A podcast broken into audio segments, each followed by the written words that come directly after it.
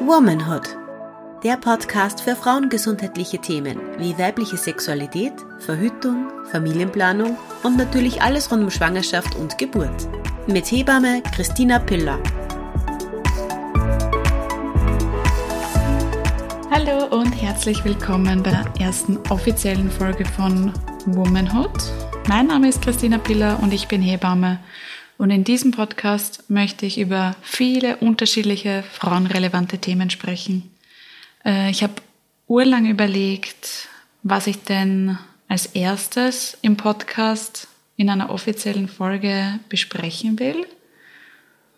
Und habe mich dann schlussendlich dafür entschieden, dass es eine kurze Folge zum Hebammenberuf allgemein sein soll. Ich habe das Gefühl, dass ganz viele Menschen nicht so genau wissen, was eine Hebamme macht. Also so, ich glaube, dass eine Hebamme Geburten macht und in Kliniken angestellt ist, das wissen wahrscheinlich noch die meisten. Aber was da noch alles dazugehört zu dem Hebammenberuf, was das alles inkludiert, wie viel Verantwortung das ist, ich glaube, das kann man sich gar nicht so gut vorstellen. Ich habe das auch von mir selber gewusst, natürlich, bevor ich mich für Hebammerei interessiert habe oder bevor das für mich in Frage gekommen ist, dass ich das studieren möchte, habe ich auch nicht gewusst, was da eigentlich alles auf mich zukommt und war dann im Studium recht häufig überrascht, was wir da eigentlich alles lernen müssen. Aber bin sehr froh, dass es dann für mich eben gepasst hat und dass ich so glücklich bin jetzt in dem Beruf. Das erste Mal aufgefallen ist mir dass Hebammen nicht so bekannt sind oder die Aufgaben der Hebammen nicht so bekannt sind beim Fortgehen noch vor Corona, während der Studienzeit, wenn man dann wenn neuen kennengelernt hat und die Frage aufgekommen ist, ja, und was machst du so eigentlich? Und man dann gesagt hat, ja, ich studiere Hebammerei, ich studiere, dass ich dann Hebamme sein kann war die erste Frage immer so, was, Hebammen gibt's noch? Und dann gleich gefolgt von, was, das muss man studieren?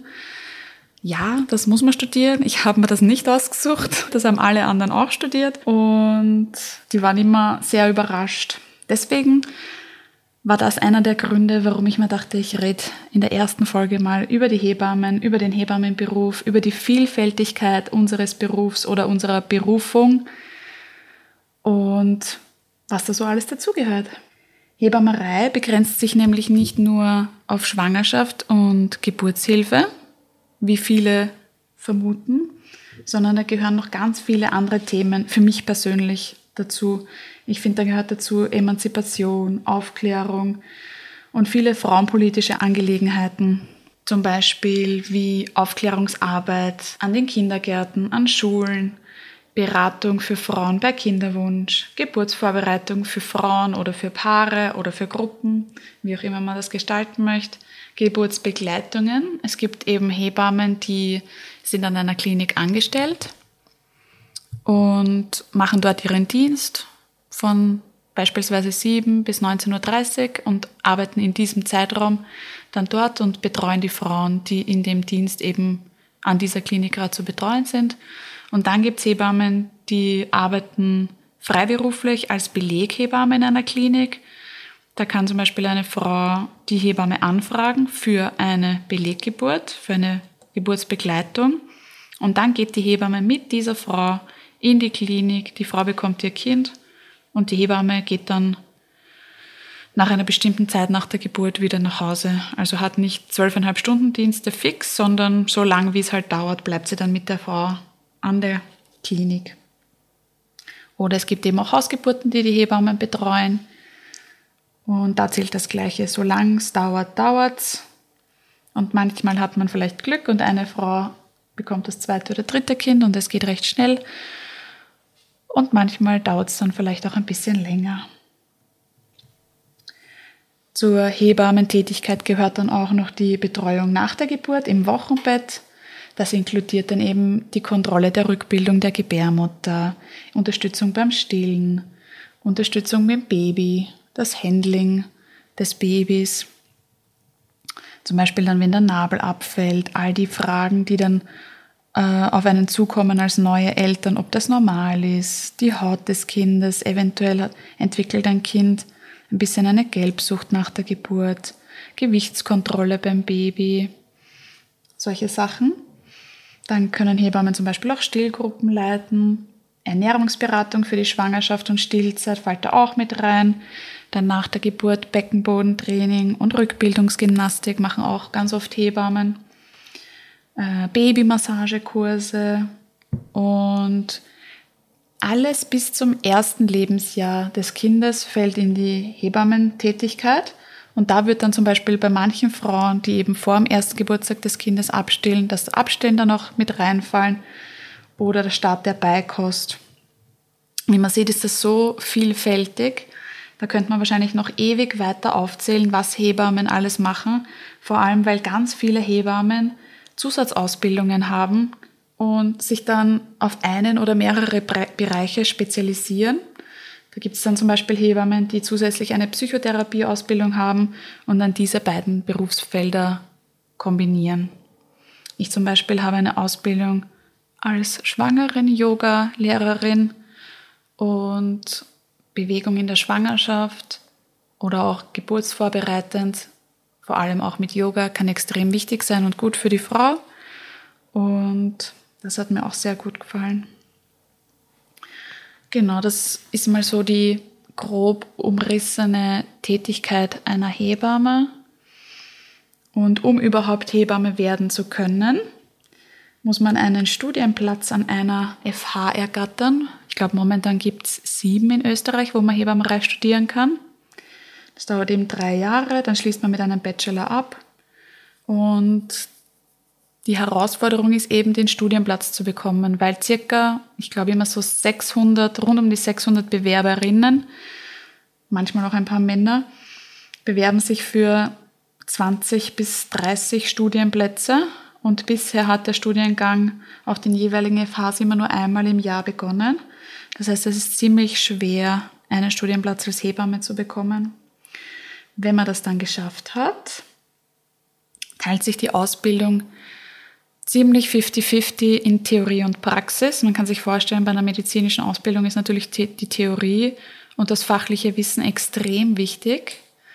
Ich finde aber zum Beispiel, dass Hebammerei ein Handwerk ist. Also das hat ganz viel mit hm, manuellen Fähigkeiten auch zu tun, die man erlernen muss und die man nur lernen kann durch viel Üben und viel Erfahrung.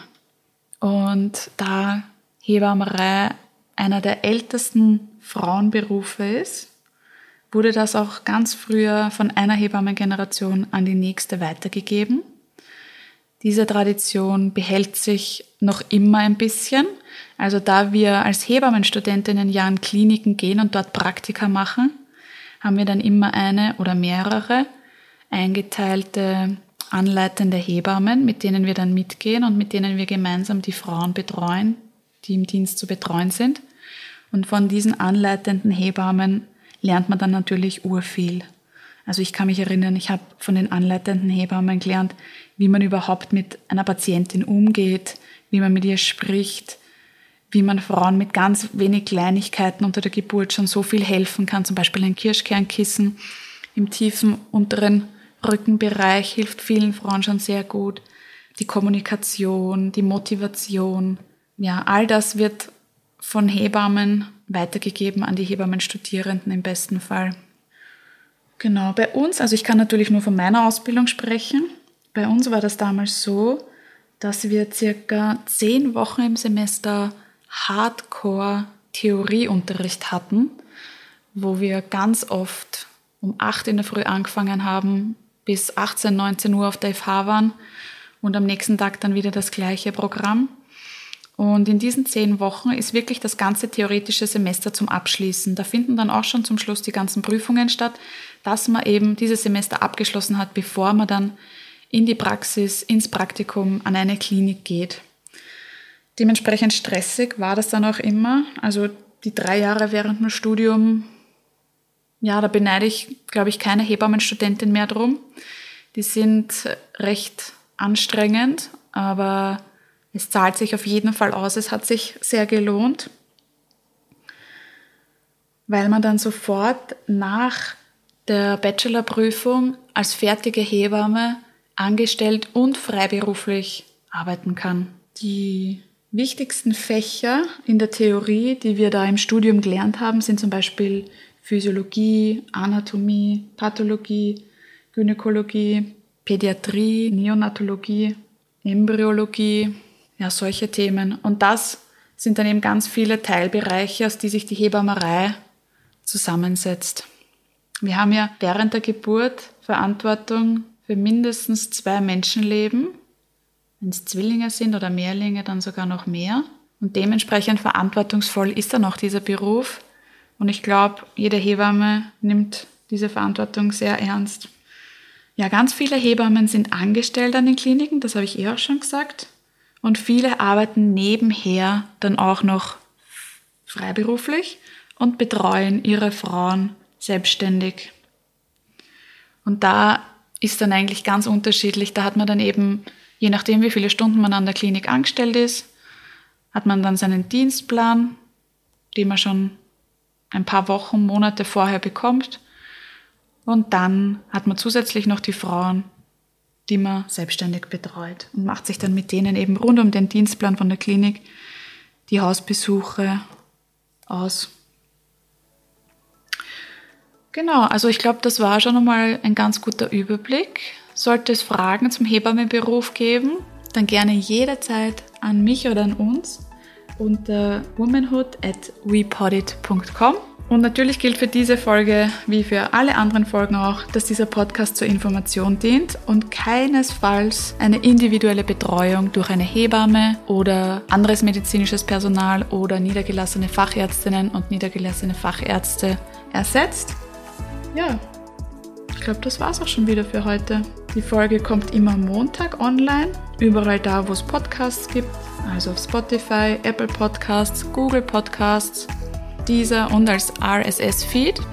Und wir freuen uns natürlich über konstruktive Kritik und Feedback. Und ich wünsche euch einen schönen Montag. Tschüss! Dieser Podcast wurde produziert von WePoddit.